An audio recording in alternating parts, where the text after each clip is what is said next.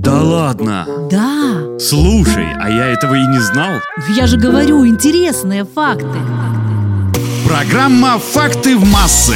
Космос всегда будет интересовать людей, даже тех, кто далек от науки. Поэтому не случайно, что с каждым годом нам удается узнавать все новые и новые космические факты. А так как эта неделя считается Всемирной неделей космоса, я подготовила для вас немного увлекательной информации об устройстве Вселенной.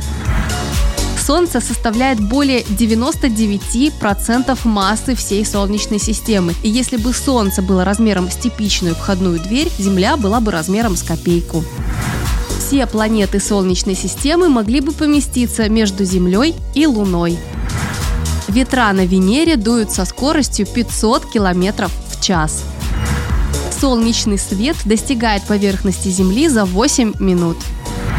Многие думают, что первыми живыми существами, отправленными в космос, были собаки, но это не так. На самом деле ими были черепахи. Сатурн имеет очень маленькую плотность и является весьма легкой планетой. Если бы его удалось погрузить в воду, он бы в ней не тонул.